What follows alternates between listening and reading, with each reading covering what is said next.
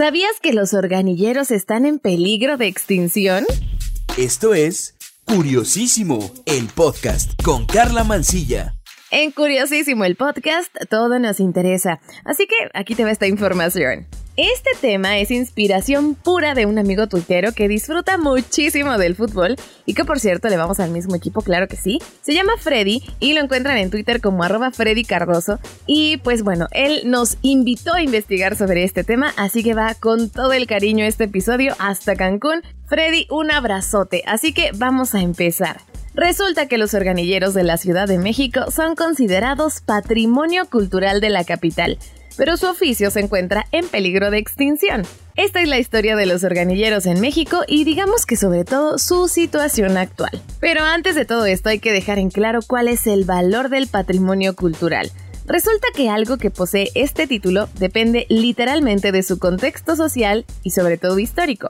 Su valor va más allá de su función y este debe tener un valor simbólico. O sea que este objeto, sitio o actividad se le añade recurso tanto económico como de atractivo turístico. Además, el principal valor del patrimonio cultural es aquello que representa en la sociedad actual su valor histórico como recurso para generar identidad, prestigio y fortalecer la cultura de un pueblo. Entonces, a esto que lleva este título, no solo le pesa el valor histórico apreciable, sino que también se le suma valor su belleza estética, que puede ser un evocador del pasado o un modelo artístico. Ahora bien, este es el caso de los organilleros. Nos evocan valor social, valor histórico y lo realizan artistas, por eso cumplen con los requisitos de ser patrimonio cultural. Bueno, te voy a contar un poquito de su historia en México. Los organilleros llegaron a la Ciudad de México por primera vez en el siglo XIX, provenientes de Alemania. Al principio las polcas se reproducían y pues encontraron un lugar en los salones de baile de las clases sociales altas y en los circos. Pues a principios del siglo XX las polcas fueron sustituidas por boleros y música mexicana tradicional. Este aparato y sus operadores también hicieron una transición hacia las calles, las plazas, los parques y otros espacios públicos. En la época dorada de los organilleros, a estos no solo se les permitía la entrada a teatros, cines y restaurantes, sino que incluso se les invitaba, pues su presencia era percibida como una experiencia grata y amena. Con el tiempo pasó y la tecnología evidentemente evolucionó. Y en la segunda mitad del siglo XX, el organillero perdió quórum o audiencia entre las nuevas generaciones de mexicanos, que no solo estaban acostumbrados a escuchar música en formatos de alta calidad, sino que tampoco sentían cariño por estas melodías que salían de los aparatos, que se llaman organillos. Y entonces vamos a dar un salto en el tiempo y llegamos al siglo XXI. De acuerdo con líderes de la Unión de Organilleros de México, actualmente hay más organilleros de los que ha habido en los últimos 30 años. Sin embargo, ellos mismos admiten que cada vez se gana menos dinero. La gente, en especial los jóvenes, parecen haber perdido esta conexión con el característico sonido que emite este instrumento. En una era en la que todos escuchan su propia música en alta definición, en sus audífonos y en cualquier parte, el organillero parece un aparato obsoleto.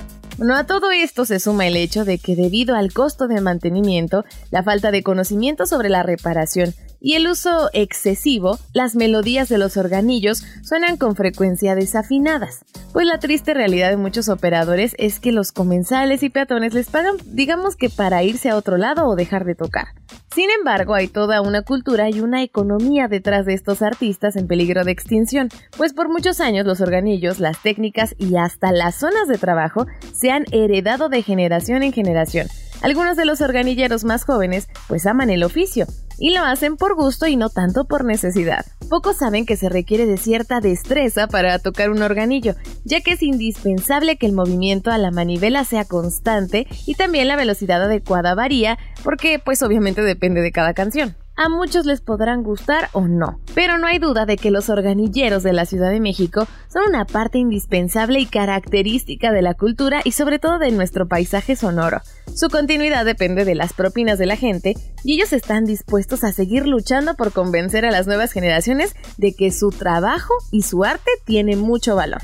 Te voy a contar, fíjate que durante un tiempo trabajé en un edificio que está en la mera plancha del Zócalo. Y bueno, desde la ventana de mi entonces lugar de trabajo, bueno, pues yo escuchaba todo el tiempo a los organilleros y de pronto digamos que su sonido se volvió parte de mis días laborales. Y de hecho recuerdo que a veces las melodías como que me servían de inspiración y yo acababa mis notitas bien rápido. Bueno, eso fue hace bastantes ayeres, pero bueno, tengo ese recuerdo con muchísimo cariño. ¿Tú tienes alguna experiencia con un organillero o algo que te evoque escuchar alguna de sus melodías?